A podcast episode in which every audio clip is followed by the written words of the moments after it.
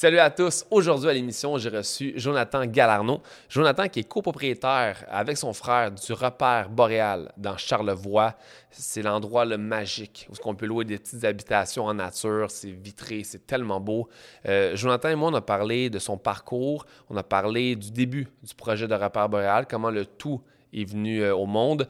On a aussi parlé de l'impact environnemental qu'une entreprise peut avoir et à quel point lui essaie de minimiser le plus possible son impact euh, sur la nature. C'était super intéressant. Fait je vous laisse le découvrir. Jonathan Galarno, un homme incroyable. Bienvenue à Voilà le podcast.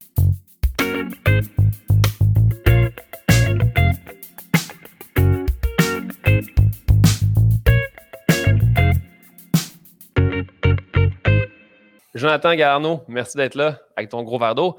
Euh, un gars assoiffé de succès. euh, ben, premièrement, merci de m'avoir accueilli au repère boréal il y a quelques temps. C'était vraiment cool. Puis j'ai eu la chance, dans le fond, d'aller aux éboulements euh, à Charlevoix, voir le repère boréal, qui est comme un, un centre de location de petites habitations dans la nature que j'ai vraiment trouvé super cool. Puis tu as, été assez smart de montrer un peu euh, l'envers du décor, montrer un peu quand ça se passait, tu même montré la shop, parce que vous construisez le tout ensemble. Euh, parle-moi un peu de qu'est-ce qui est repère boréal pour les gens qui ne connaîtraient pas ce que c'est. Bon, mais euh, tu le dis, en fait, de l'extérieur, Repère Boréal, euh, si on regarde rapidement, c'est un, domaine écotouristique qu'on fait de la location de micro-habitations en nature. Donc, on, est un centre de bien-être avec une petite zone spa, massothérapie, de la bonne bouffe, euh, des petites habitations vraiment orientées vers la nature. Fait qu'on utilise le boréal comme repère pour se, recentrer sur soi-même. C'est un peu ça le concept, la prémisse de base, mais derrière tout ça, ben, c'est d'abord un projet familial que j'ai débuté avec, avec mon frère. Puis au fil des années, là, ça va faire cinq ans cet été euh, qu'on a débuté euh, le projet, ben, on, s'est monté une belle équipe et notre famille maintenant est rendue euh, pas mal plus grande. Fait que c'est, pas mal le fun. Puis on fait ça en gang pour avoir du plaisir. On construit, on dessine nos habitations. Puis on est assez fait de défis. Là. On va justement sortir une nouvelle habitation dans, deux mois. On va l'installer à, 10 mètres dans les airs. Fait que ça va être ça va quand même être pas pire. Nice. Parle-moi un peu des débuts. Justement, tu dis que c'est familial, mais d'où vient l'idée? Qu'est-ce qui s'est passé pour pouvoir créer ce, beau repère boréal qui est le vôtre? Euh, ben moi, dans le fond, j'ai grandi sur le terrain adjacent une bonne partie de mon enfance euh, avec mon père. Euh, il rêvait, en fait, sur, des terres de faire un terrain de camping. Fait qu'il y avait déjà des, espèces de petits chacs que les frères s'étaient fait. fait où est-ce que Repère Boréal a débuté? C'est mon oncle Serge. Il avait construit un petit shack, mais pas d'eau, pas rien. Il y avait pas d'électricité. Euh, ben, en fait, il y avait l'électricité, mais il n'y avait rien d'autre. c'était un poêle à bois, puis euh, tu avais une lumière, puis euh, c'était ça. fait que notre père avait comme l'intention, l'ambition de faire un terrain de camping ici. un terrain de camping comme on connaît, là, assez conventionnel. Pour des tentes, pas pour des roulottes. Là. Euh, tante, avoir... non, il y avait la portion sur le bord du chemin, il voulait faire, euh, faire des roulottes. De... Mais il y avait un, il avait fait déjà des plans d'aménagement puis tout. Là, Notre père avait toujours rêvé d'être un entrepreneur. Là. Euh, puis ben, je pense que ça nous a aussi bien motivé à, faire le grand saut. Là. Euh, mais bon, il, il, avait, il s'était marié avec une dame qui avait trois enfants. Nous, on était là, cinq enfants, seul salaire, une grande terre à entretenir. Euh, mettons que on sait ce que ça implique, là, partir d'une entreprise. Fait que euh, c'était plus ou moins réaliste. Il, était assez confortable aussi, puis pas très loin de sa retraite. Il y avait un bon poste là, chez SNC Lavalin. Fait que travaillait pour Bell Canada, puis il était toujours parti à l'extérieur. Fait que c'était pas très réaliste de réussir à mettre ça sur pied, mais l'idée avait toujours germé, puis il arrêtait pas de le dire. Il, se plaignait un peu du point qu'il était pris dans sa vie rendu où est-ce qu'il était parce qu'il était attaché à un fonds de pension, il était attaché à, plein de choses, puis qu'il commençait trop tard pour faire, faire le saut, il y avait comme trop à risquer, puis euh, il nous disait un peu de ne pas faire ces erreurs-là, de, de se lancer avant. Fait que ça, ça, il y a eu ça, puis le terrain de camping ensemble. Euh, puis mon frère et moi, on, a voyagé, on est parti d'ici. Et quand, à un moment donné, on s'est regardé qu'est-ce qu'on fait, on pourrait peut-être bâtir de quoi. Notre père s'approchait de sa retraite. Fait qu'on s'est dit, ben, on pourrait passer un terrain de camping avec notre père. C'est cool. On, est, on aime, on revenait de voyage, les deux, on aime la nature. Puis plus on vieillissait, plus on tripait sur la nature. On se rendait compte que c'était bien le fun de vivre en ville. quand tu es jeune, puis tu pars de la région pour aller vivre en ville, tu comprends pas pourquoi, qu'est-ce qu'il y a à faire en région. Tu es comme, voyons, je peux aller voir deux spectacles par semaine, sais, je peux faire plein d'affaires. Euh, mais en vieillissant, euh, le contact de la nature nous manquait. Fait qu'on comme, ben, ça pourrait être un projet hybride avec notre père, puis finalement, euh, réussir qu'à lui, ben, à, faire ce, saut-là, mais pas tout seul. Tu sais, semi-retraite, il n'allait pas arrêter du jour au lendemain de façon à rien faire. Fait que on, a commencé à discuter avec lui pour lancer ça euh, conjointement, mais euh, la discussion été assez brève parce qu'il a, attrapé le cancer, puis il l'a annoncé, puis huit mois plus tard, il était décédé. Fait que le projet euh, tombe à l'eau. Puis ben d'autres affaires, il est mort un mois jour pour jour de sa retraite. Fait que ça, tu sais, quand tantôt je revenais à l'idée de il, nous a comme motivé à être des entrepreneurs, puis de dire de, faire attention de ne pas rester pris, de ne pas aller trop loin dans la vie en se basant sur, euh, sur des espèces de bases trop solides qu'après ça, des assises que tu n'es plus capable de bouger puis de rester mm-hmm. pris dans, ça. Fait que c'est un peu ironique qu'il meurt un jour, un mois, euh, jour pour jour avant sa retraite, alors que, tout ce qui s'attachait rendu là, c'était sa retraite, là, pour pouvoir enfin être libéré du système. C'est très c'est triste, mais je pense que tu as bien suivi les conseils de ton père parce que s'il était encore parmi nous, euh, il serait vraiment fier de ce que tu as fait avec ton frère. Là. Ah, ça, c'est sûr. Puis, tu sais, c'est triste, mais en maudit que je ne sais pas où est-ce que je serais si ce n'était pas arrivé. Euh, je pense que mm. ça a vraiment été comme le, coup de pied dans le cul que j'avais besoin pour, pour, passer au next step. Puis, euh, mm. puis des fois, on a risqué gros pour se rendre où est-ce qu'on est aujourd'hui, mais une espèce de petite confiance aveugle de se dire que tout va bien aller. Puis une urgence aussi de, de l'accomplir, on dirait. Puis ça, c'est clairement lié avec, euh, avec le décès de notre père. Mais il euh, faut voir le positif. Bon, il, est décédé, puis il ne l'aura pas vécu, mais, mais par cet apprentissage-là, ben, here we are. Cinq ans plus tard, euh, on a parti avec une cabane. Là, on est à 25 habitations en location. On devrait avoir 30, trentaine d'habitations d'ici la fin de l'année. puis on ne s'arrêtera pas là. Hmm. C'est fou, raide. Hmm. Mais pourquoi faire des cabanes au lieu de faire justement un terrain standard de camping? Ah, il y a plusieurs raisons. De un, euh, une question d'espace. Euh, terrain de camping, euh, c'est. Dans le fond, nous, on avait on a hérité de. L'héritage de notre père, c'était une, petite bande de terrain. Fait que la terre principale, on, c'est pas nous qui l'avons eu. Fait qu'on n'avait pas l'espace pour faire une infrastructure de, de terrain de camping. la saisonnalité, pour nous, c'était important de d'embrasser notre, nordicité, de, vivre avec l'hiver. Je ne comprenais pas en fait que les gens passaient des entreprises qui marchaient six mois par année. J'étais comme, ben, au, prix que ça coûte faire des investissements, aussi bien s'arranger pour que ça, soit quatre saisons. Puis j'ai toujours cru fortement au tourisme euh, quatre saisons. Euh, puis aussi, ben, l'intérêt envers le design, c'est, comme je disais tantôt, c'est tout moi et mon frère qui dessinons les cabanes. Euh, on a toujours trippé architecture, on a toujours trippé concevoir. Simon a toujours fait des, il a fait des motos plutôt dans sa vie. Euh, il a été peintre de, du airbrush sur des motos. on a toujours eu un côté super créatif. Moi, l'architecture, depuis que j'ai, je sais pas, 10 ans que je regarde, je regardais sur euh, Raymax les, maisons à vendre, les grosses maisons, puis là, je regardais comment c'était fait. Je voulais être architecte. Là, ah, ouais. Euh, fait que on a toujours aimé ça. Fait qu'on s'est dit, ben écoute, faisons, faisons-le nous-mêmes, dessinons ce qu'on. Je pense que c'est par réalisation, puis par souci d'être innovateur, puis d'originalité aussi. pour nous, c'est pas concevable de pouvoir faire quelque chose que quelqu'un a déjà fait. fait que c'est pour ça que Repas Boréal est né, mettant tout ça ensemble. Deux martinis plus tard, on avait dessiné une cabane, puis euh, on la bâtissait. Dis-moi donc, moi j'ai eu la chance de voir les, les cabanes puis les différents types d'habitations que vous avez. Décris-moi un peu à, à quoi ça ressemble, les différents types d'habitations que vous avez? Euh, ben, en fait, on a deux types. Donc, on a un, modèle, ben, on a plusieurs modèles, mais qui sont séparés, je dirais, en deux types. On a les prêts à camper puis les micro-chalets. Euh, le type prêt à camper, on n'a qu'un seul modèle, c'est le Maïcan, c'est le tout petit cube. Euh, donc, c'est une habitation qui, oui, va avoir le Wi-Fi, la literie d'hôtel 5 étoiles, tout ce qu'il faut pour cuisiner, l'électricité, super confortable, mais n'aura pas l'eau courante. C'est vraiment l'expérience glamping. On a deux blocs sanitaires super haut de gamme, plancher chauffant, douche en mm. céramique, euh, vraiment sympathique, ouvert sur la nature aussi. Si on voulait vraiment que quand tu arrives et que tu vas faire ta vaisselle, ça soit une expérience. Puis ça fait partie aussi de l'expérience camping de prendre le temps de gérer ses ressources. Fait qu'on voulait vraiment offrir une espèce d'expérience de, que tu reviens dans la nature, puis que comme tu vas dans un camping, il faut faut que tu te gères, puis que tu fasses tes choses aussi, puis ça fait partie de l'expérience, puis de un peu en pleine conscience quand tu fais ça, parce que ben, tu t'en vas avec ton bac, puis tu fais la vaisselle. Fait que ça, c'est la petite habitation, euh, le Maïcan. Puis après ça, ben, on a d'autres modèles, puis c'est tous des micro-chalets. Donc, on a plusieurs gammes. Là, on a le Shiship, qui est une habitation faite à partir d'un conteneur maritime. Euh, encore là, c'est des habitations qui vont avoir tout ce que je viens de dire, plancher chauffant et niveau de confort élevé avec tous les, mêmes matelas d'hôtel, etc. Mais vont avoir une douche, euh, la l'eau courante. Donc, c'est la, différence. Euh, s'ajoute à ça le MASH, là, qui est comme notre suite. Donc, c'est un plus gros. ça reste petit. C'est un petit chalet, quand même, un genre style loft, mais avec une terrasse sur le droit, mais quand même un peu plus gros.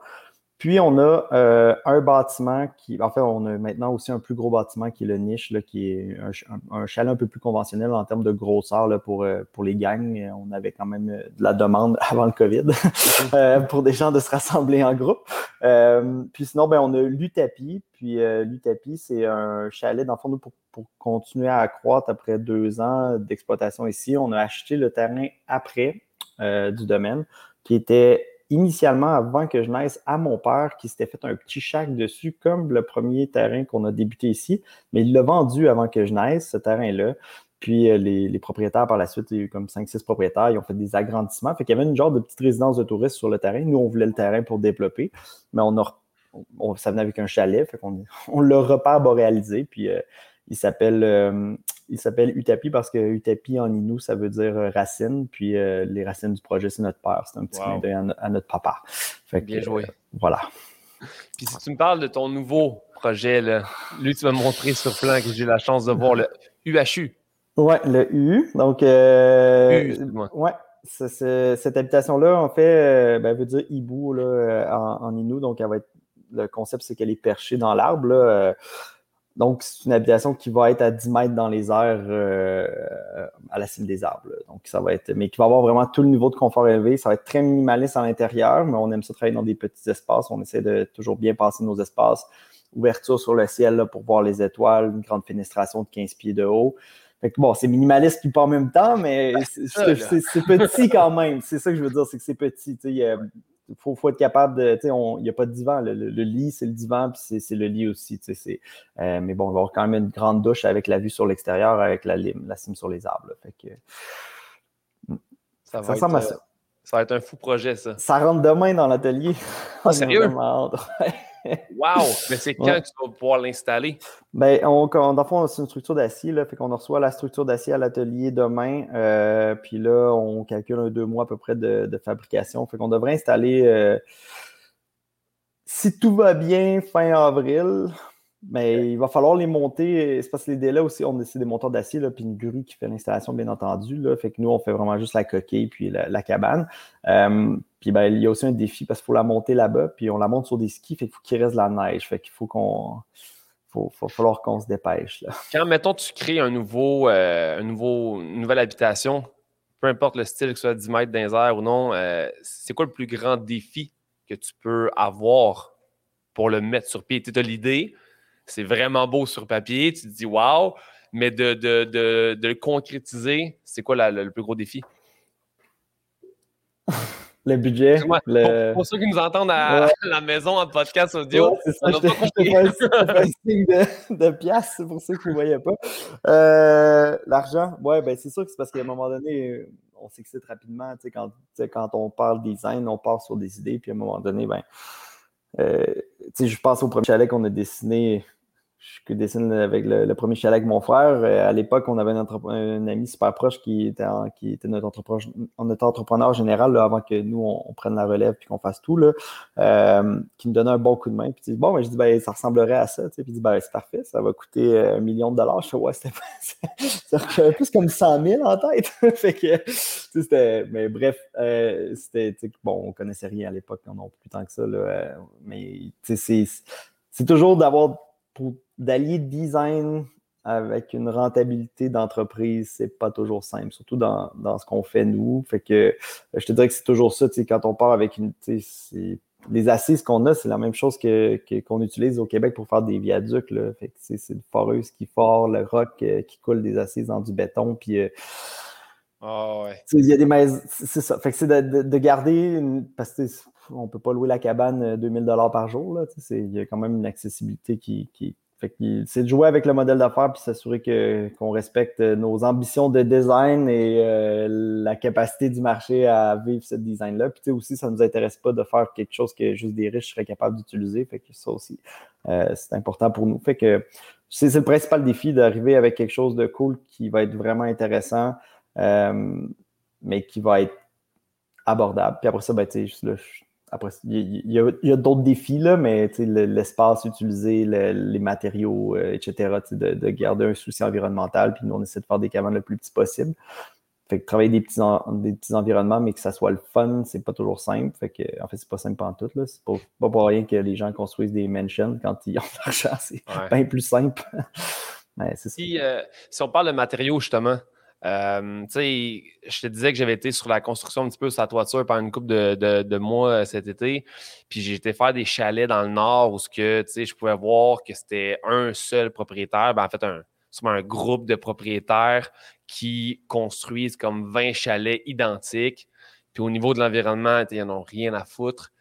Toi, je sais que c'est super important pour toi dans la nature. Je sais que tu fais attention aux matériaux. Parle-moi un peu, par exemple, du Macan. Qu'est-ce que tu prends comme matériaux pour être sûr que tu n'as pas un trop gros impact environnemental, mettons? Bien, c'est sûr qu'à la base, on essaie d'avoir des choses durables. C'est pas on essaie, mais c'est la base de tout. On, on, fait des constructions durables. c'est euh, pour une habitation de ce type-là, on n'aurait même pas besoin de respecter le code du bâtiment, mais nous, on va au-delà de, ça parce que d'un, on veut côté éco-énergie, euh, que, ça, que ça soit un lieu, que, que ça consomme moins, mm-hmm. euh, mais aussi que ce ne soit pas une bâtisse que dans 10 ans, il faut la, faut la sacrer à terre et recommencer.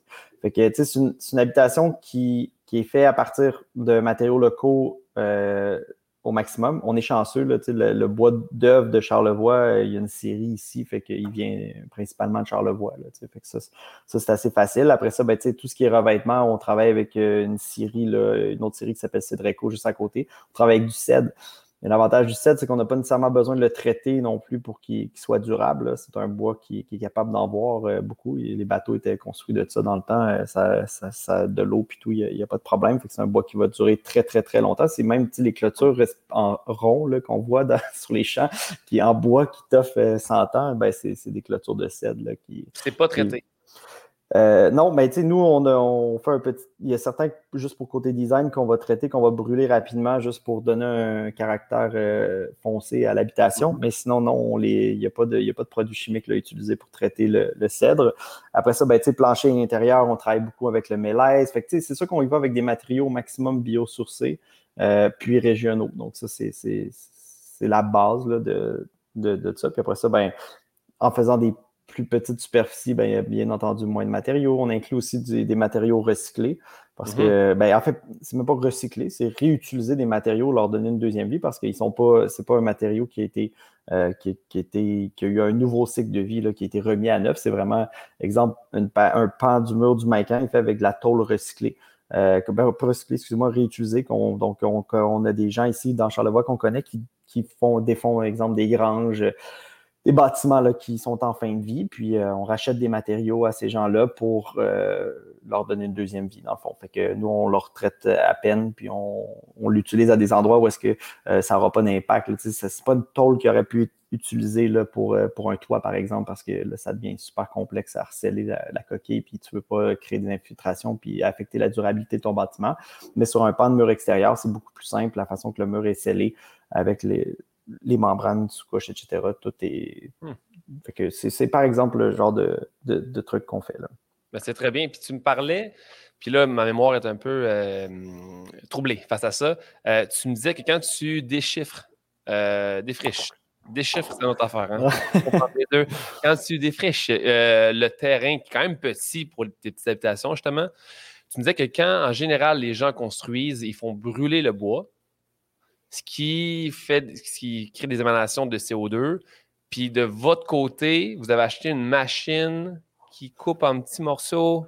Rappelle-moi un peu. Ben, en fait, c'est pas tout le monde qui brûle. Mais mettons ici dans Charlevoix, mon père faisait ça. Tout le monde, quand tu coupes des arbres ou tu fais du bois, euh, souvent les gens ils, il passe, il faisait des tas, puis il appelle la municipalité savoir, il, a fait ça assez longtemps qu'il pleut, puis oui, puis la municipalité donne ça OK, puis ils font un, feu à ciel ouvert, puis ils brûlent les branches, là, tu sais.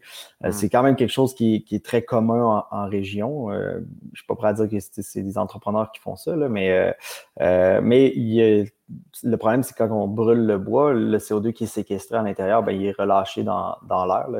Fait que nous, on a acheté un chipper, euh, c'est simple, c'est une machine qui broie la branche. Euh, donc, euh, tout ce qui n'est pas réutilisé, parce qu'on réutilise beaucoup de bois, entre autres pour les feux à l'intérieur des habitations, à l'extérieur. Bon, ça fait partie aussi de l'expérience de jambes, c'est du bois qui vient principalement là, de, notre domaine, mais sinon pour les branches, les, donc ce qui reste du, bois non utilisé, euh, on, le broie puis on le remet à la nature. Donc, euh, ça a l'avantage en fait de ne pas relâcher des quantités de CO2, mais en plus, ça va nourrir le sol, ça va comme, aider à l'effervescence de la forêt. Fait que c'est, mais c'est, euh, pas game changer, mais c'est l'accumulation de tous ces petits de, tous ces, petits efforts-là, même quand on choisit un emplacement d'habitation, on essaie de la choisir, on marche le domaine, puis quand on voit un secteur d'arbres morts, ben, au lieu de défricher une place où est-ce que la nature va très bien, mais on, dit, ben, écoute, c'est un bon emplacement. Des fois, c'est naturellement défriché parce qu'il y avait une grosse roche, où il y avait des arbres dans le temps qui sont tombés, ou juste par les usages avant du terrain, il y a 100 ans, il y avait des champs, il y a certains arbres qui sont différents de d'autres puis qui servent moins, etc. Fait qu'on choisit un peu euh, hmm. ça. Mais c'est inspirant parce que tu sais, il y a tellement de business, il y a tellement de développement. Si seulement les gens avaient une parcelle de la volonté que tu as de vouloir faire attention à la nature, la terre se porterait beaucoup mieux. Tu l'exemple qu'on peut avoir une business qui est rentable. Ben on s'entend que je ne connais pas tes chiffres, mais euh, tu as une business qui fonctionne super bien puis que tu arrives à quand même réussir à travers justement les, petits défis que ça t'apporte de devoir faire attention à quelques détails qui, à, long terme, quand tu accumules 5, 6, 7 détails, ben c'est plus un détail. Oui, mais tu sais, nous, c'est sûr que c'est une question de cohérence aussi. Dans notre cas, ça s'impose comme choix. Je veux dire, on, demande aux gens de, venir ici et de profiter de la nature, de ne pas la respecter. Ça serait ça, serait un sacrilège. Là, je ne serais pas. Je serais pas ben, il y, a des gens qui le font, là, mais j'imagine qu'un jour, ces gens-là vont se faire crucifier sur la place publique. Mais euh, je, je pense, je reviens toujours un peu à. Il ne faut pas être plus catholique que le pape. Il faut, faut, faire attention. Puis je pense, mettons, moi, euh, il y a trois ans, j'ai décidé de devenir euh, végétarien. parce que je mangeais beaucoup, beaucoup de viande, là, puis je n'étais pas capable de slacker, faut que j'ai essayé. Puis là, je suis plus, je mange pas juste depuis euh, peut-être six mois, je suis flexitarien, mais je fais attention, je mange de, la viande locale, de la viande de chasse qu'on chasse ici, des choses comme ça, mais j'en mange beaucoup moins, puis je, je, reviens toujours à.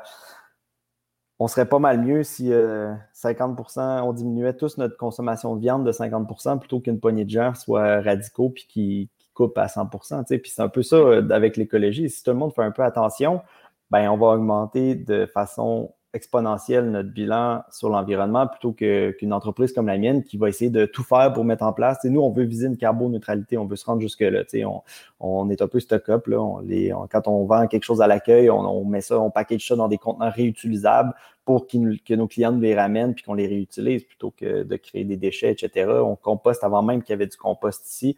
on essaie vraiment de limiter les, les emballages à usage unique, etc. Mais au final, je pense qu'on n'a pas besoin de se rendre jusque-là pour faire une différence. Au contraire, je pense que si tout le monde fait un premier pas puis un deuxième pas, ben c'est là qu'on va avoir un, plus gros changement à grande échelle parce qu'il y en a en tabarnouche des entreprises puis des êtres humains sur la Terre. C'est pas mal mieux que Repère Boréal euh, dans le fond du bois avec ses 25 chalets qui fait attention.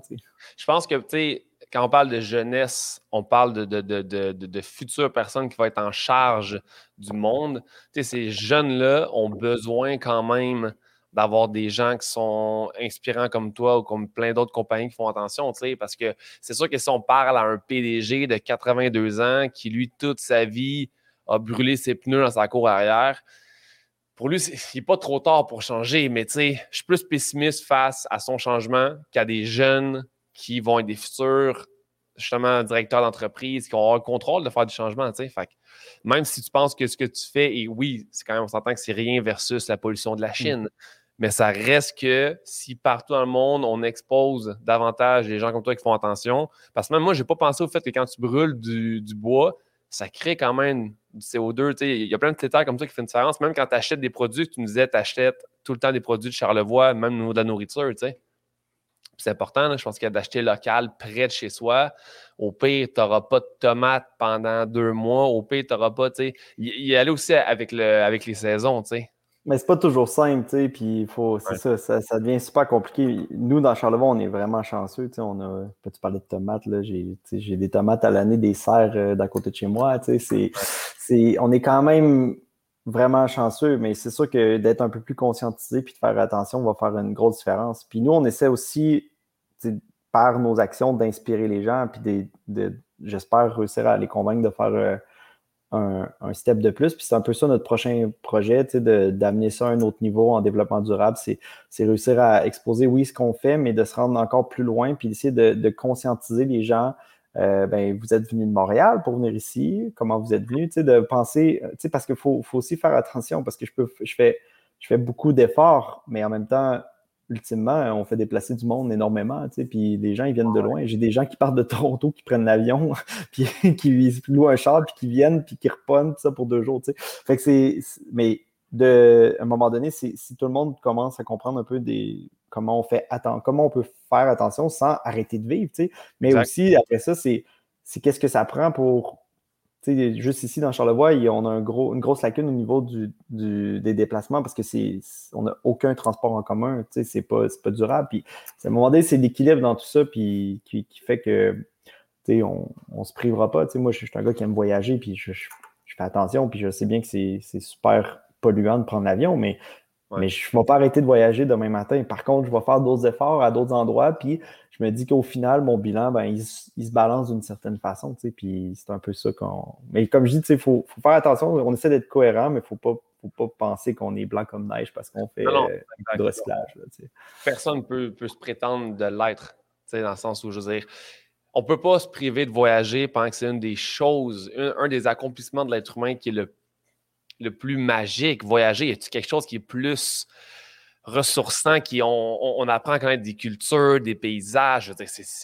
mais si, des gens comme toi voyageaient, prenaient l'avion deux fois par année, ça change. Je veux si tout le monde était aussi strict que toi quand même dans son day-to-day, prendre l'avion ne changerait rien au niveau de la planète. Tu ne crées pas vraiment un grand impact environnemental si tu compostes, si tu fais tellement d'affaires comme tu fais là. Je veux dire, je pense pas que ce soit si dramatique. Ben, c'est ça, c'est qu'il faut, faire attention, comme je dis, puis à un moment donné, c'est une question d'équilibre. Puis, après ça, il ben, faut voir, tu parles de rencontrer des cultures, c'est intéressant parce qu'à un moment donné, euh, en voyageant, tu te sensibilises à d'autres situations dans le monde, à, d'autres problématiques, de, par exemple, d'inéquité, etc. Puis à un moment donné, la, la question de développement durable, c'est pas juste non plus une question de d'écologie. Il, y a aussi une question sociale. Puis à un moment donné, ben, en voyant d'autres horizons, puis en sortant de chez vous, puis on sort un peu la tête du cul, puis on se fait comme Ah, ben attends peu. Eux euh, qui font euh, mes t-shirts au Bangladesh, là. Et ils sont peut-être euh, peut-être pas dans de bonnes conditions. Puis, fait que c'est tout ça mis ensemble, des fois, ça donne un peu le vertige, là, puis c'est pour ça que je dis faut faire attention, mais d'être un peu plus conscient, puis après ça, de, viser une meilleure cohérence, on se sent tous mieux un peu. Totalement. Si on revient à ton frère, que j'ai pas eu la chance de rencontrer. Euh, très cool, familial comme business, j'adore. Mais là, avec ton frère, vu que vous deux vous dessinez ensemble, je les plans très ensemble, est-ce que des fois il y a, y a, chicane euh, quand ça se passe? Euh, non, il n'y a pas de chicane, principalement d'après moi, parce qu'on a deux très forts caractères, puis si on chicanait, ça finirait vraiment mal. on, évite la blague à part. non, on s'entend vraiment bien, puis tu sais, quand on arrive, on a vraiment une vision similaire. Il faut dire qu'on on vit ensemble depuis 11 ans. On a eu, euh, on était colocataires dans deux appartements. On a acheté une maison aussi à Vinci. Puis après ça, il y a eu le domaine ici.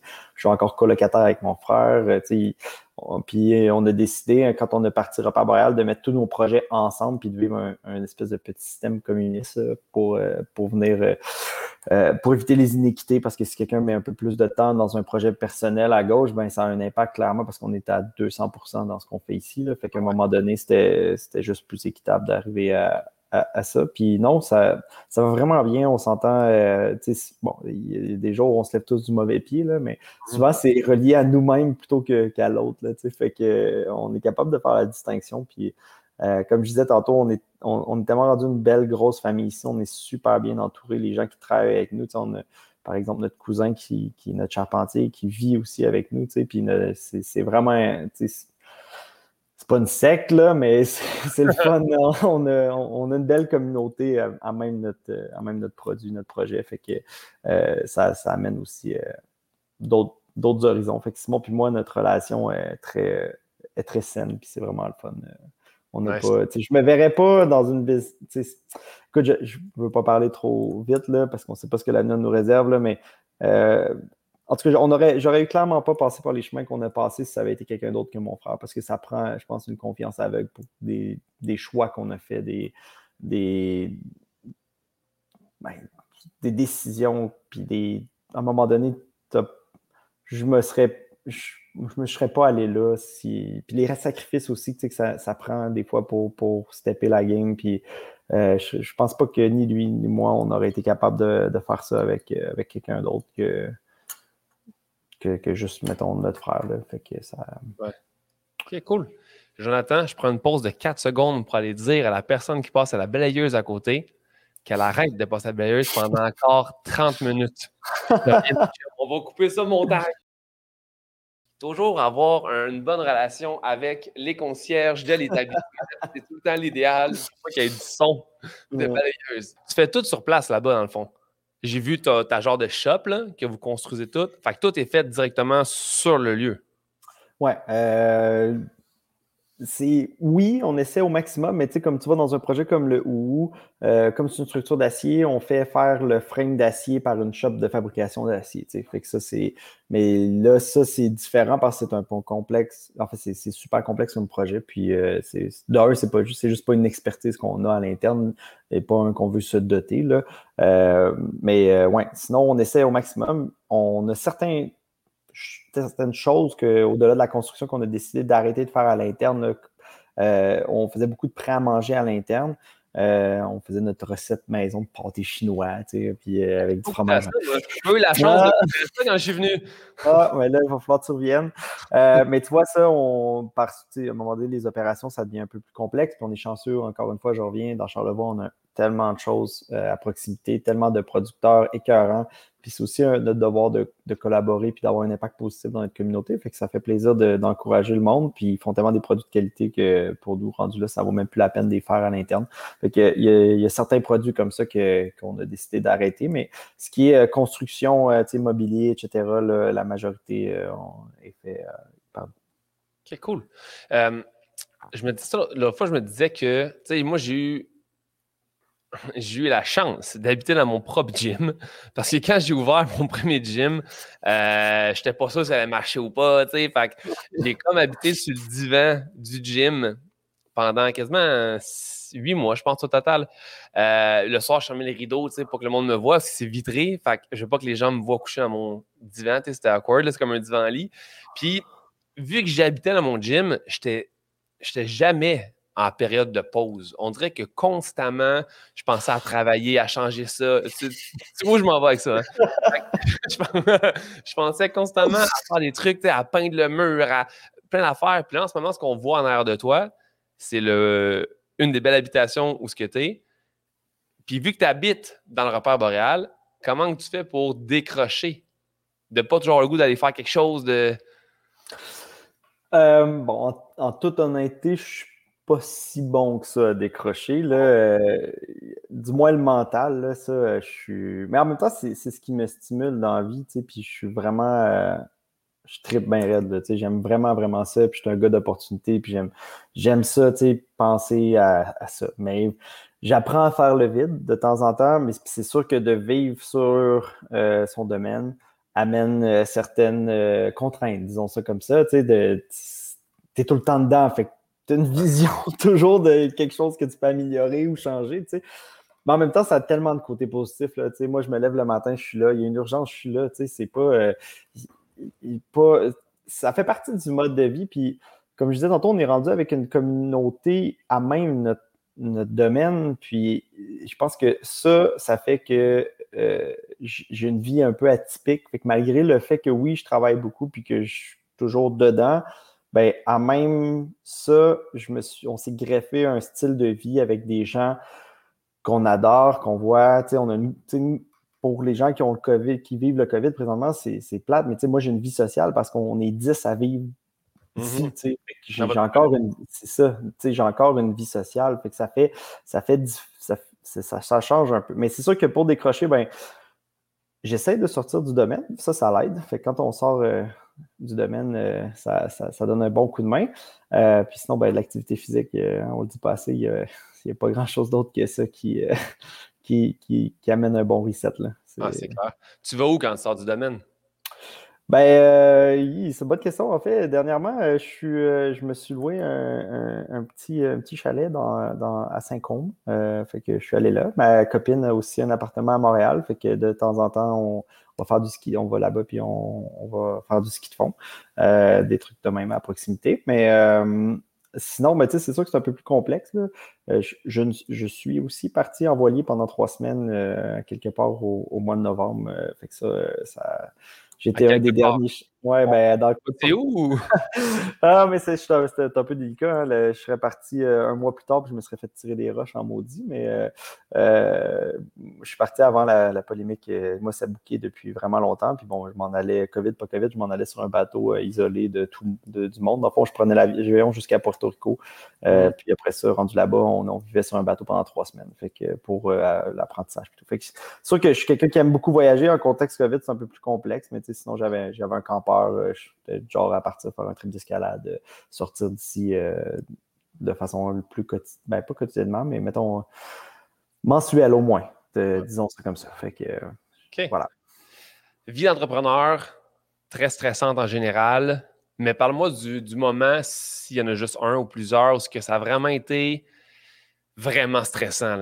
Un, événement, un, obstacle à surmonter, un truc que tu as fait épelaille. Ça se peut là, que le repère boréal perde des plumes. Ah, il y en a eu tellement, mais, écoute, c'est d'actualité. Je pense que c'est le COVID. Euh, nous, on, est une jeune entreprise. on vient de se sortir de la tête, mettons, de dire qu'on est une start-up. je pense qu'on n'est plus une start-up. On commençait à avoir des assises plus solides qu'une start-up. Mais on arrivait à ce point-là et là, le COVID est arrivé. Puis on est passé avec euh, être bouqué mur à mur à le gouvernement qui nous dit vous fermez.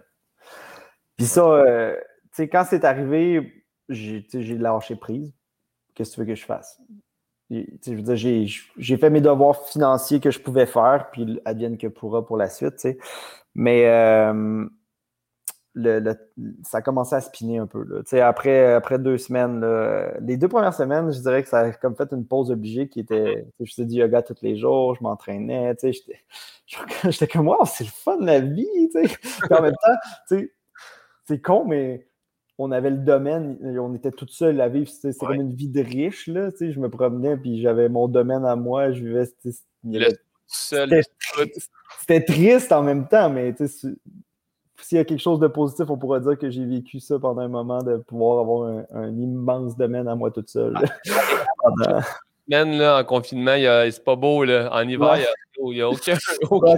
ça, c'était particulier un peu euh, pour nous, mais après ça, c'est sûr que ça commence à spinner. Puis, ben, ça, mon frère, moi, on a une autre entreprise qui, elle, a perdu 100% de son chiffre d'affaires, en fait, à cette époque-là. Euh, euh, on, faisait, beaucoup d'événements internationaux. Fait ça, à un moment donné, on, ça a commencé à, spinner pas mal. Puis, euh, tu travailles sur des plans de relance, puis des, façons de réorienter, de repenser sa business. Puis ça, ça prend du jus. Puis finalement, on a travaillé comme des malades pendant un mois à tout, réinventer le monde pour se faire annoncer trois jours plus En fait, à trois jours d'avis, non, cinq jours d'avis, mais à 24 heures de lancer notre virage, que Repère allait réouvrir. Fait que là, on n'était pas prêts. Ils nous ont, nous ont garoché ça dans les dents, puis on a fait, ben, écoute, on va pas chialer, là, mais on va le faire, mais tout le reste a pris le bord. Fait que tout ce qu'on a travaillé pendant un mois et demi, c'est mis comme sur une tablette. J'ai jamais eu de cheveux blancs avant cette période-là et j'ai commencé à avoir littéralement des cheveux blancs à ce moment-là. jamais un plan de relance qui va être utile un de ces jours. Ben, il y a, eu, y a des, certainement des idées qui, qui, ont, qui, ont, émané de ça qui, qui, sont, qui, sont, qui vont rester, puis des choses qu'on reparle aussi présentement, mais c'était juste un, gros coup, puis de ne pas le voir aboutir, ça a comme fait un. Tu comme, ah, pouet, pouet, pouet. Mais bon, c'est ça qui est ça, on ne va pas se plaindre, on est rouvert, puis euh, on est encore là aujourd'hui, puis ça va bien. En tant que, que place à Charlevoix, niveau employé, comment ça se passe? Euh, ben, c'est sûr que Charlevoix, euh, c'est la région touristique qui a la plus forte intensité touristique, dans le sens qu'il y a beaucoup, par rapport à son ratio de population, le nombre de visiteurs, c'est la, région qui a la plus grande intensité euh, touristique. fait que c'est sûr que c'est pas simple parce qu'il y a beaucoup d'entreprises qui ont besoin d'employés et il y, a, une grosse pénurie de main-d'œuvre dans Charlevoix. on a la chance d'avoir un produit intéressant puis aussi une culture d'entreprise qui se démarque. Je pense sincèrement que c'est comme travailler n'importe où, travailler chez nous. Puis on le voit avec les gens qui, se greffent à notre, euh, à notre entreprise. Euh, mais ce qu'on, une tendance qui, qui, s'impose présentement, c'est qu'on on ratisse à l'extérieur de la région de Charlevoix et c'est principalement des gens de l'extérieur qui déménagent dans Charlevoix pour venir travailler chez nous. Fait que c'est, c'est drôle comme ça. Une personne à la fois, on est en train de repeupler les éboulements. est-ce, que, est-ce que tu peux les héberger ou non? Eh, écoute, on, essaie parce qu'on a une capacité limitée pour la, les gens qui viennent. donc, euh, on n'a pas assez d'hébergement haute. On a un petit bâtiment qu'on héberge des bénévoles qui nous donnent un coup de main quand ils passent là, voyage, des choses comme ça, euh, pour euh, mettons, ramasser des branches, des choses comme ça. Mais sinon, c'est, on, essaie de, le faire que de façon très, très temporaire, si jamais on est vraiment dans, le caca, parce que hmm. c'est pas, ça ne serait pas viable. Mais euh, on est en train présentement d'essayer d'acheter un immeuble pour, euh, pour ça, parce qu'on se rend compte que, que, ça, à plus long terme, avec les perspectives de croissance qu'on regarde, euh, ça va devenir un enjeu de plus en plus compliqué. il n'y a pas beaucoup de logements, parce que c'est une région qui est très intéressante touristiquement. Donc, les gens louent leurs appartements touristiquement, mais ça devient super onéreux de loger du monde. Fait que là, on a trouvé un immeuble à proximité qui, ferait peut-être du sens. On a fait un offre d'achat dessus. Est, on est là-dedans euh, présentement. Euh, fait que ultimement, on aurait probablement euh, une possibilité d'héberger, de, garder un appartement pour, pour, des, pour des employés, puis ultimement même essayer de le louer juste à nos employés pour garder pour, se, pour se garder une possibilité de plus. Parce que comme je dis, quand on pose un offre d'emploi, 95% euh, des CV qui rentrent, c'est pas des gens de la région. Fait que, on ne demande pas de candidature, mais on... c'est un peu compliqué quand tu appliques à un poste qui est à 4 heures de route de chez toi. Fait que... Ouais, ouais, si tu peux pas loger nulle part, ça devient compliqué. Là. Fait que, mm. On travaille là-dessus. Hmm. Euh, parle-moi d'erreurs. Parle-moi parle d'une erreur ou de plusieurs erreurs que tu as faites au début qui t'a fait grandir, qui t'a fait apprendre des choses ou que tu ne referas plus jamais. Ouf, mais il y en a tellement. c'est ça le. Tu sais, ben, on a appris beaucoup d'un côté technique là, euh, pour, pour faire des choses à l'interne comme ça. Il, ça on, a appris énormément de. Mais je n'irai pas jusque-là parce que rendu là, je pense que c'est tellement. On fait tous des apprentissages quotidiens sur nos capacités puis qu'est-ce qu'on peut faire, mais euh, je dirais que ça a été en même temps, j'allais dire c'est une erreur, mais j'allais dire, j'allais mentionner de, voir un petit de. Ça a été difficile d'avoir une vision très long terme d'ici, disons ça comme ça, parce que on est tellement parti de loin. On, mm-hmm. on, est parti avec 15 euh, dollars dans nos poches, puis on se dit on va bâtir de l'immobilier. La banque, elle te regarde un peu croche quand tu dis ça. Puis, euh, mais en fait, c'est parce que j'aurais rien fait de différent. C'est ça le, truc, c'est qu'au final, c'est ce qu'on pourrait percevoir comme des erreurs était comme le chemin obligé pour se rendre où est-ce qu'on est rendu aujourd'hui. On a appris certainement, puis euh, le jour qu'on va faire un prochain projet, on va avoir appris énormément de ça, mais, mais pas. Euh, j'aurais pas fait, j'aurais pas fait différemment. Je, l'aurais pas. J'ai eu énormément d'apprentissage, mais j'aurais rien fait différemment. En fait, il n'y a pas vraiment de possibilité. Fait que je ne suis pas. Euh, c'est plate comme réponse. Hein? que quelque chose coûte 100 euh, 000, mais qu'il en coûte un million finalement. Mais tu sais, hey, mais gars, tu sais, je peux. À un moment donné, euh, on, on, nous, on essaie d'étirer. En fait, je pense l'erreur que j'ai faite, c'est. La plus grosse erreur que j'ai faite, je pense, c'est que je ne me suis pas écouté physiquement. Ça, je te dirais que c'est l'erreur. C'est un classique.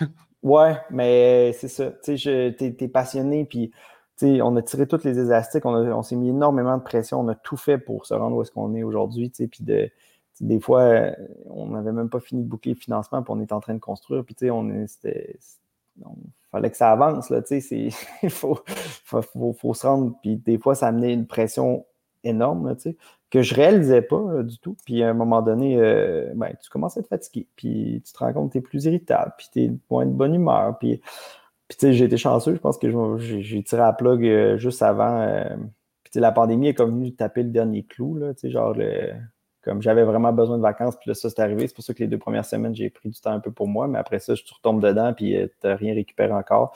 Fait que là, je fais beaucoup plus attention à mon équilibre personnel, je dirais ça, comme ça. Mais c'est ce que j'ai appris.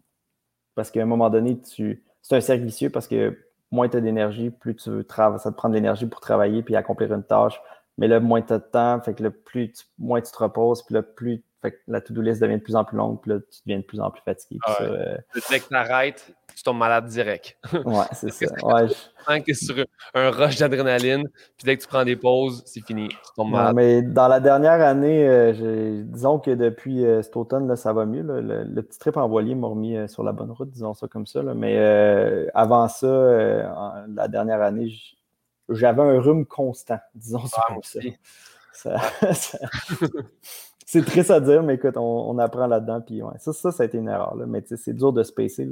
C'est pas comme euh, courir un 5 km que tu sais que rendu à, à 4, tu t'en restes à courir. Là. Tu, tu, cours, c'est toute ta vie, c'est tous tes rêves qui sont dans, ce, dans le projet. Fait que tu te dis, ah, une heure de plus, ah, une heure de plus, là. Ah, là, non, non, constamment. Fait que c'est comme, ça, ça drive tellement, c'est tellement profond, viscéral comme envie de continuer, que tu dis mon corps va suivre, va suivre, maintenant, là, ça, ça brise. Ouais, mais c'est ça. Toi, euh, Jonathan, fais attention là. Ouais, mais je suis là-dessus. Je suis là-dessus. Ça va bien pour vrai. Si, euh, si, on revient un petit peu euh, à la base, tu été à l'université de Laval, si je ne me trompe pas. Ouais, je ne suis pas allé longtemps, mais je suis allé. Combien de temps? un an. Ah, ben quand même, j'étais deux mois au cégep, j'ai arrêté. ah, moi, le cégep, c'est une autre histoire. Ils ont fini par me donner un, un, deck parce que j'avais fait trop de cours et que j'avais assez de crédit. Qu'est-ce euh, que tu as voulu faire à la Laval, à l'Université de Laval? Ben, administration des affaires. J'ai fait un micro-programme euh, qui s'appelle euh, les missions commerciales de l'Université Laval. C'est un programme qui prend énormément de temps. Ça vaut juste comme deux, deux cours. C'est, mettons, euh, six crédits. Là, mais mais c'est, une job à temps plein. C'est 40 heures par semaine quasiment que tu. Ils, te forment pour devenir un agent de développement. Tu trouves une, une entreprise qui a envie de faire du développement à l'international. Tu as appliqué dans une destination. C'est quand même un processus rigoureux de sélection. Là. Je me dans mon année, il y a eu 300 ou 400 demandes, puis ils prenaient 50 personnes. Euh, puis ça, moi, j'avais appliqué pour le Chili, j'ai été pris, puis j'ai trouvé une entreprise pour euh, aller représenter cette, faire du développement d'affaires au Chili pour eux en espagnol euh, pendant trois semaines.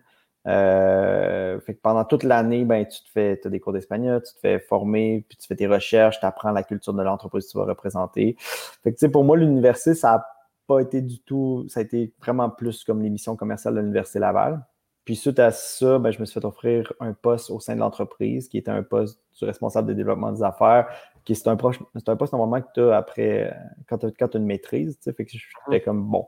Puis j'ai jamais couru après les bouts de papier, pour être bien franc, là, je sais pas, pour moi, je me suis réinscrit à l'université parce que je stagnais, je trouvais, puis qu'il n'y avait plus rien qui avançait, puis je me suis dit, ben, je vais essayer d'aller voir ailleurs, juste pour essayer d'avancer à un moment donné, puis faire un pas par en avant, mais c'était pas pour moi, c'était pas. Je, je reconnais le, à quoi ça sert. Là, puis je pense que le, processus académique est pas mal plus important selon moi que le bout de papier à la fin. Là, mais euh, bref, quand l'opportunité est arrivée pour qu'ils m'offrent qu'ils m'ont offert l'emploi, je fais ben, normalement, il faudrait que j'aille étudier 50 plus pour le faire, aussi bien de voir si j'aime ça.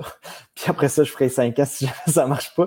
Euh, mais euh, finalement, ben, c'est ça. Je me suis rendu compte que, ce que je voulais dans la vie, c'était être entrepreneur. Puis Hum. J'avais bien de la misère à. J'avais tout sur papier pour être heureux dans cette entreprise-là. Puis euh, euh, finalement, ben, ça m'a permis de valider que, que c'était pas nécessairement ma place. Puis, euh, puis après ça, ben, Repas Boréal a commencé à germer. Puis, Mais tantôt, tu en as parlé, tu disais qu'avant la COVID, tu avais une autre entreprise de container. Hum. Oui, mais en fait, on, a encore cette entreprise-là. C'est aussi cette entreprise-là qui fabrique, préfabrique nos, structures maintenant à 100% pour Repère Boréal.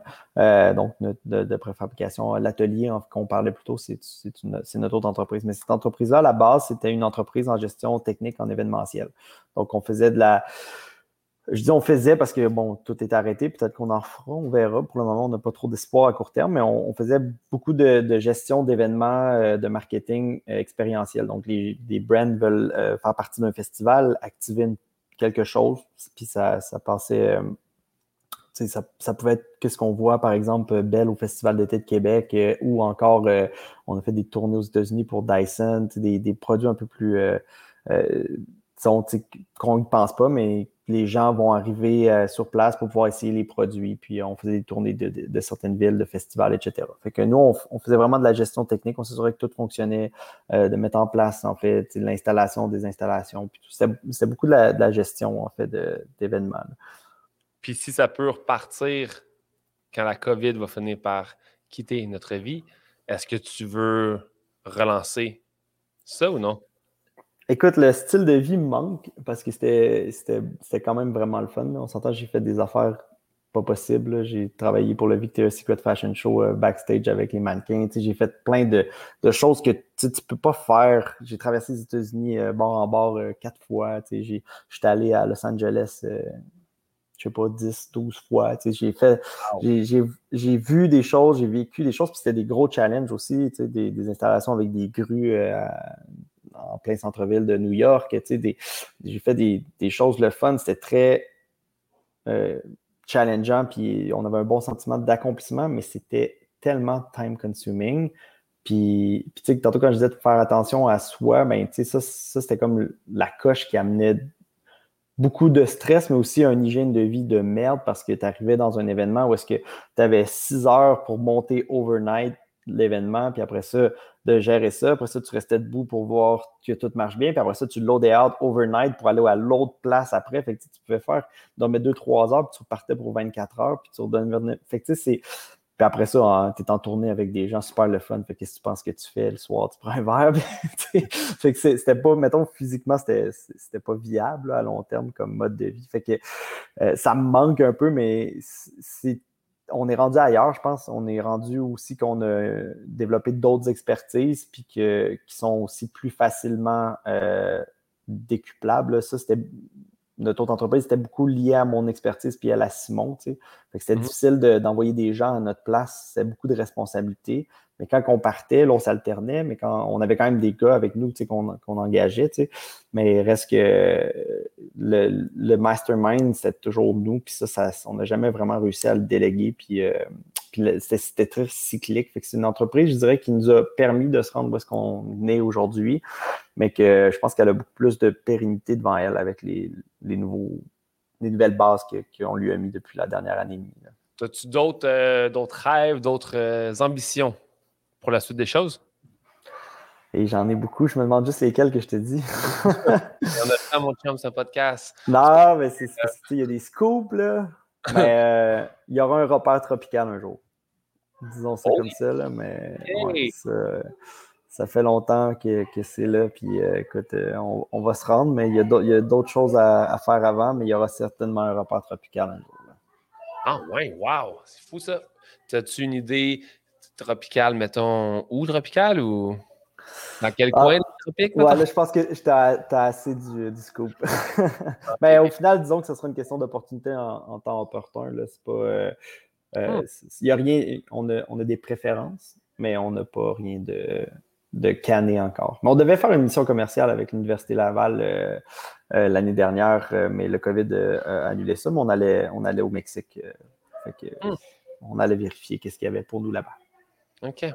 Puis, rapidement, euh, je veux que tu me parles un peu d'un sujet que Marie euh, m'a parlé.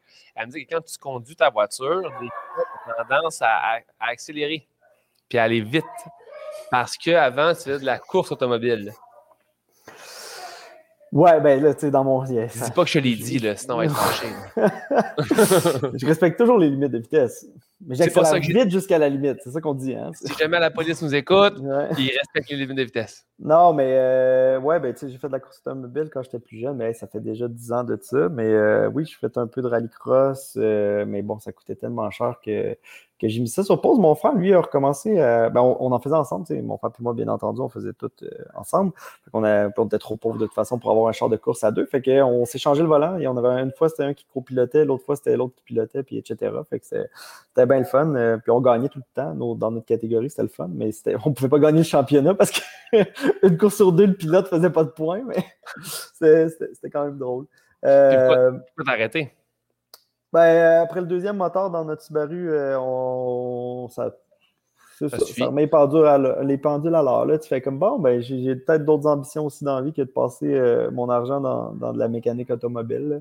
C'est super le fun. Puis, je suis un mordu d'adrénaline. Je fais de l'escalade, j'aime le vélo de montagne, la course automobile, je pense que c'était ça aussi.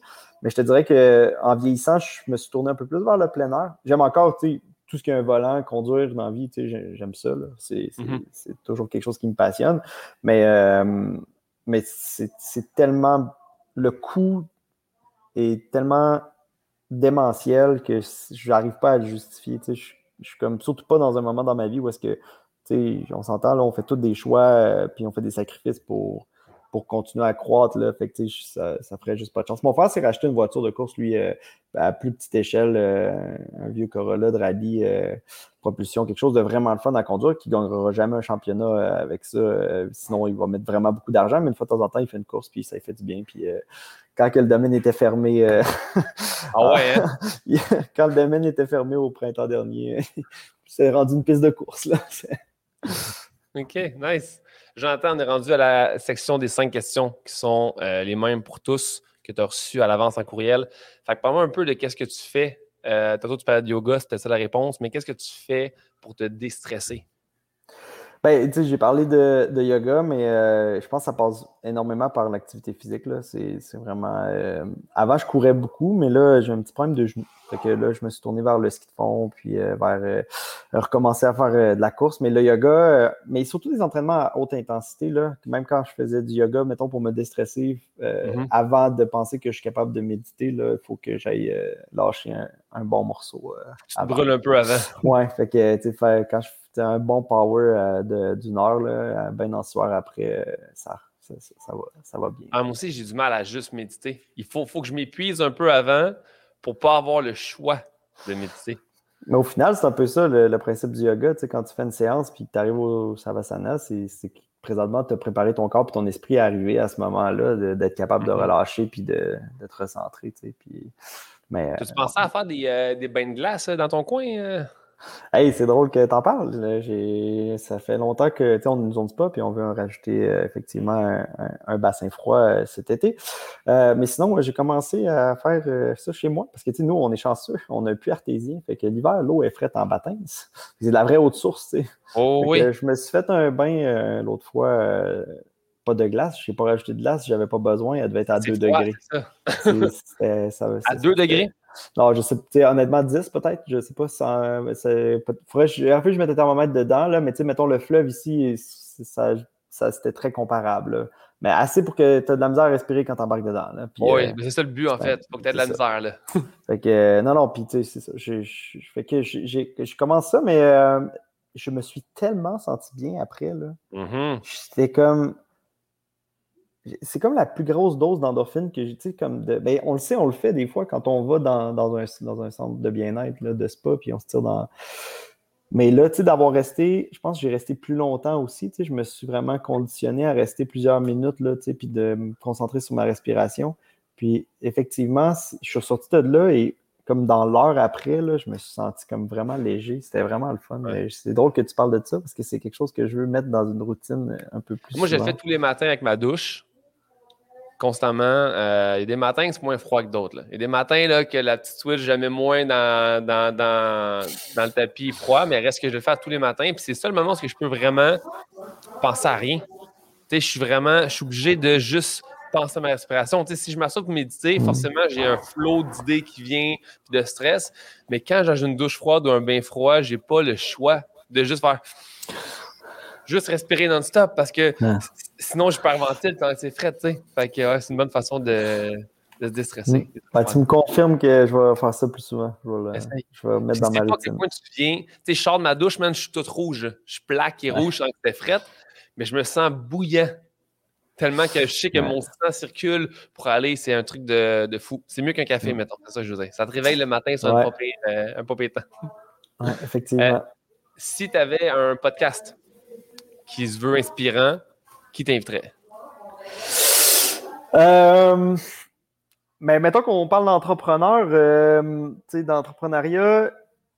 Alexandre Taillefer était quelqu'un que j'ai, quand je, bon, je m'enlignais, comme que j'ai débuté en fait comme entrepreneur et avait un parcours que j'aimais beaucoup et j'aimais beaucoup lire euh, qu'est-ce qu'il écrivait. Il faisait des chroniques dans la presse. Non, Le Devoir. La presse et Le Devoir, je pense. Je, sais, je me souviens plus exactement, mais euh, j'aimais ça, voir les nuances de l'homme. Euh, D'ailleurs, c'est quand même un, bon entrepreneur là, qui, qui, a fait plusieurs choses. Euh, puis je me suis toujours demandé un peu, parce que ça a fini un peu en queue de poisson, on va se le dire, là, sa, vie publique a comme pris le bord un peu mal. ça, euh, avec son. Bon, il est allé en politique avec le Parti libéral. Ça a comme, ça a comme été complexe un peu euh, de. J'aurais aimé ça en voir. Puis, il y, a eu aussi des choses personnelles qui sont arrivées qui sont terribles. Son fils euh, est mort. Mais c'est quelqu'un que je me suis toujours dit que j'aurais aimé ça discuter de vive voix avec lui. Puis de...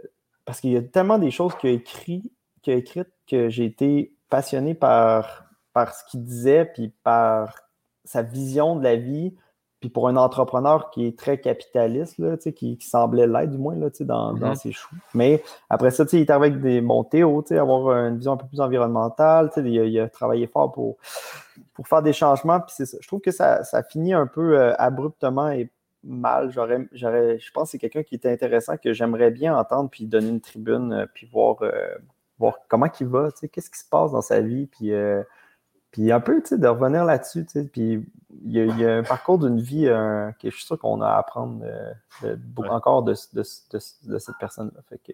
Théo Taxi, c'était une incroyable idée à la base, tu sais. Évidemment, il y a des filles comme dans toutes, mais reste que la base de l'idée de la compagnie était honorable. C'était mm. parfait pour que ça fonctionne, mais c'est ça, des fois voitures électriques, les, les, les, chauffeurs bien payés, tout ça, ça fait que ça peut. Euh, puis, il y a quand même des bugs, puis, tu sais, avec Uber. Ouais, puis, c'est ça, l'arrivée de Uber, tu sais, ça a été quand même complexe aussi, là, tu sais, on s'entend, lui, il se conformait une, à, il y avait de la compétition clairement déloyale. à un mm-hmm. moment donné, c'est pas c'est un peu triste, puis c'est complexe, puis ça. Je, je peux pas dire que l'échec de Théo repose là-dessus, mais ça a certainement joué aussi. Là, puis... Mais bref, j'aimerais bien voir euh, qu'est-ce qui devient Alexandre, puis euh, de voir euh, qui, continue à m'inspirer un peu. Je suis sûr qu'il en restait. Puis j'étais un peu déçu des, derniers moves de la fin. Puis j'ai pas trop des, le truc de politique. Peut-être personnel, tu sais. Peut-être qu'il a voulu se retirer un petit peu. Peut-être qu'il était tanné un petit peu d'être sous les spotlights également. Ah, clairement. sûrement. si, euh, si je l'ai en invité, je te le dirai. Ouais. Puis euh, je t'enverrai la vidéo par, euh, en primeur. Clairement. si, on parle de, films, si on parle de films, de livres, est-ce qu'il y a un livre ou un film que tu peux que tu ne tannes pas? Pas vraiment. Je suis un gars qui a bien de la misère à écouter deux fois la même chose. Euh, ça, écoute une série, c'est Pirates à maison.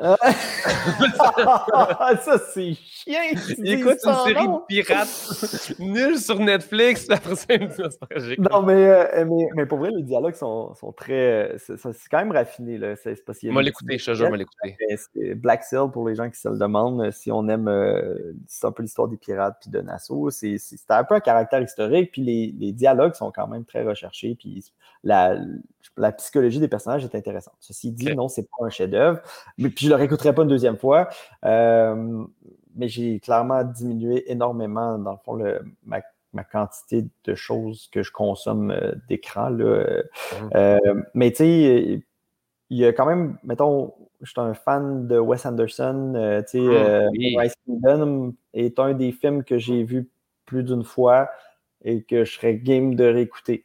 Euh, fait que, tu sais, Fantastic Mr. Fox, il, a, bon, il a fait plein de bons films. Euh, mais tous ces films ont une couleur, ont un... c'est magique, Wes, là, mon grand chum Wes, là, il est doué, là, c'est si bon. Tu devrais l'inviter avec Alex. Ça serait pas pire. Wes et Alex. oui, je pourrais. Mais là, je pense d'avoir. Un temps toi, je sais pas à quel point je vais pouvoir avoir Wes sur mon podcast. ah, bon. Là, tu m'as eu moi, c'est quand même. Euh, oui, ben c'est ça. C'est ça. Ben là, tu sais, il y a Jonathan Galarno, il y a Wes. Vous êtes quand même pas loin. Repère Montréal, des chefs-d'œuvre américains. on n'est pas loin. non, non, c'est pas fait. Ouais. fait que Wes, good. Puis, euh, si tu, tu peins pas, toi, hein? Es-tu un, peintre? Non, non. Puis mon frère a eu tous les talents de, de dessinateur, je dirais. Moi, je suis plus ah un gars qui, qui, a besoin d'ordinateur. Ah, il, il dessine super bien. Non, je, pas du tout. Je, peins pas puis je dessine mal. Mais pour faire des sketchs de cabane, euh, j'ai des bonnes idées, mais j'ai besoin d'assistance électronique pour faire de quoi de, de bien. OK, admettons que tu as le talent de peindre. Là. Tu veux peindre le bonheur. Qu'est-ce qu'on trouve sur la toile de Jonathan? Des montagnes puis un fleuve. Moi, je pense que c'est un landscape, là, puis bien de la lumière. C'est quelque chose. Euh, l'immensité d'un paysage. Tu sais, quand je suis allé en Bolivie, j'ai monté un mont de 6100 mètres rendu en haut. Il y a fuck all. T'as as le goût de mourir, mais quand tu arrives là, tu as un instant de bonheur instantané. Tu es, ben d'un, t'es comme un peu on top of the world. T'as un endroit si reculé, mais j'aime l'eau, j'aime les montagnes, euh, je commence à faire pas mal de voiles. C'est des choses qui. Puis la nature, je pense que ça fait partie du bonheur dans, ce que je recherche. Il faudrait qu'il y ait quelques êtres humains aussi, là, parce que si tu veux du, bonheur. je pense que... juste pour dire. Ben, tu sais, comme. Euh, comme tu parlais de film aussi, un bon film que j'ai écouté plusieurs fois, Into the Wild, qui finit d'ailleurs euh, en disant euh, Happiness is only real when shared. Je pense mhm. que je partage quand même. Euh, je pense, je pense que c'est important d'être heureux tout seul, mais je pense qu'effectivement que ça prend tout son sens quand c'est partagé. Absolument, je suis d'accord avec toi. Puis pour terminer, si tu as 60 secondes pour parler à la Terre entière, qu'est-ce que tu dis? À part venir au repère boréal. Ouais, c'est ça. Je, vais essayer d'être. Je vais, être concis, en fait. Je pense que c'est simple. Euh, tu sais, on est. Je pense que c'est très polarisant tout ce qui se passe présentement. Puis euh, euh, j'aimerais ça que les gens aient moins de haine, puis qu'ils réalisent à quel point que ça donne rien, puis qu'on s'éloigne juste les uns des autres, puis qu'au final, c'est ensemble qu'on réussirait à bâtir quelque chose. Puis d'arrêter aussi de penser juste à son petit nombril. Là. Des fois, ça, ça l'aide. On, on, voit nos malheurs plus gros qui sont souvent. Puis euh, l'entraide, je pense que ça fait du bien à soi-même, puis ça fait du bien euh, aux gens qu'on aide aussi. Fait que d'arrêter d'avoir de la haine. Puis, de, puis les médias sociaux amplifient tellement ça. les gens ont tellement de couilles derrière un clavier. Là, dans le temps, ça, ça, c'était moins. C'est pas ma, ma génération, c'est une génération de clavier, mais t'envoyais pas chier tout le monde. T'allais manger une claque d'en face si tu le faisais. À ce temps, c'est tellement simple de propager de la haine, puis de dire des obscénités, puis de pas avoir de conséquences. Je suis pas en train d'encourager le monde à donner des tapes d'en face au monde, là, mais tu sais, on dirait que d'avoir le risque que ça arrive, ça, ça, ajoutait une dimension un peu plus civilisée aux gens que présentement, c'est exponentiel. Puis ça, ça, je trouve ça triste. Puis un peu moins de haine dans le monde, ça, ça nous ferait un peu, un peu plus tous du bien. C'est un beau message. C'est un beau message. c'est non, mais, non, mais c'est vrai, partager l'amour. En fait, c'est clair parce qu'on on rend les choses qui éteignent un peu. Je sais pas si tu me suis. Tu sais, comme à la base, quand j'ai quand j'ai créé le podcast, je me suis dit, je vais recevoir des gens qui vont être inspirants, qui vont motiver, tu sais. Mais là, quand j'écrivais mes questions, je suis comme, man, ça sonne bien qui éteint comme mm. question. Mais tu sais, je pense qu'on peut en parler d'une façon qui est vraiment plus sweet qu'à travers des. Tu sais, quand, on parle d'inspiration, de, motivation, on parle de, photos de nuages avec des textes écrits Crois en tes rêves, personne ne peut t'arrêter. Tu sais, ce genre de truc-là. Je ne vais pas avoir un podcast comme ça. je suis, très content de t'avoir eu comme entrepreneur parce que je veux avoir des gens sur mon émission qui, euh, qui montrent que c'est possible de faire des choses correctement tout en respectant la nature, les humains. Je suis sûr que tu es un boss super cool à avoir, même que je pense que tu quand même un petit peu carré. Je te sens quand même un petit peu euh, main de fer dans un gant de velours, mais ça reste, je pense que la façon que tu as créé ton entreprise, que ça reste familial, que chaque move que tu fais est calculé selon tes valeurs d'entreprise, il faut beaucoup plus de gens comme toi, de Jonathan Galarno qui existent parce que c'est ça qui est inspirant. C'est pas un PDG d'une énorme compagnie de, milliards de dollars qui vendent du pétrole. moi, ça, ça m'inspire pas du tout. Je veux avoir des gens comme toi qui sont réels, qui sont humains, qui sont authentiques. Puis j'étais très content que tu acceptes euh, mon offre de venir. Hey, c'est vraiment gentil. Je suis pas sûr que je me suis fait déjà dire autant d'éloges en peu de temps, mais euh, c'est un plaisir partagé. Euh, c'est vraiment le fun de discuter avec toi. Puis j'espère que que toute cette pandémie un jour sera derrière nous, mais euh, qu'on va se pouvoir se serrer dans nos bras. parce que tu es le genre de gars que, tu sais, on parle de Keten, je te ferais une grosse colle, moi, puis je te dirais merci pour ce que tu viens de me dire. C'est fin. Je vais coller ton chien aussi, parce que ton chien est très, très beau. je m'ennuie beaucoup de ton chien. on sort des câlins via mon chien.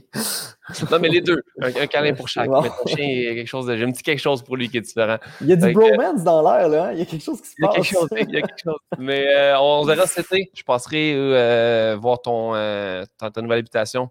Le cool. Yes. Exact. ça. Yes. Fait que, thank you. Merci, Jonathan, là. Merci à toi. C'est vraiment le fun.